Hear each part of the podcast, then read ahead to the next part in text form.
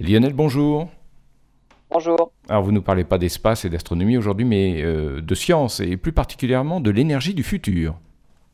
Et si on veut changer euh, de mode de production d'énergie, il faudra probablement compter non pas sur une seule technique, mais plutôt sur des techniques différentes et surtout complémentaires.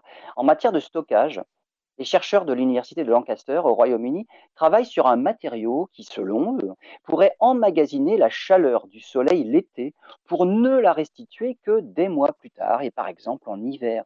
Il s'agit d'un matériau qui allie les propriétés des métaux et des molécules organiques un réseau métallo-organique. L'idée est d'utiliser des molécules qui se déforment sous la chaleur. Ces molécules restituent de l'énergie en retrouvant simplement leur forme initiale. L'idée ici est de les empêcher de reprendre leur forme immédiatement en les enfermant dans un fameux réseau, un réseau de nanotubes. On peut ainsi les garder déformés pendant des mois, l'énergie est stockée, les molécules ne retrouveront leur forme et donc produiront l'énergie que des mois plus tard, en hiver. Selon les chercheurs britanniques, l'énergie peut être stockée de cette manière pendant au moins quatre mois.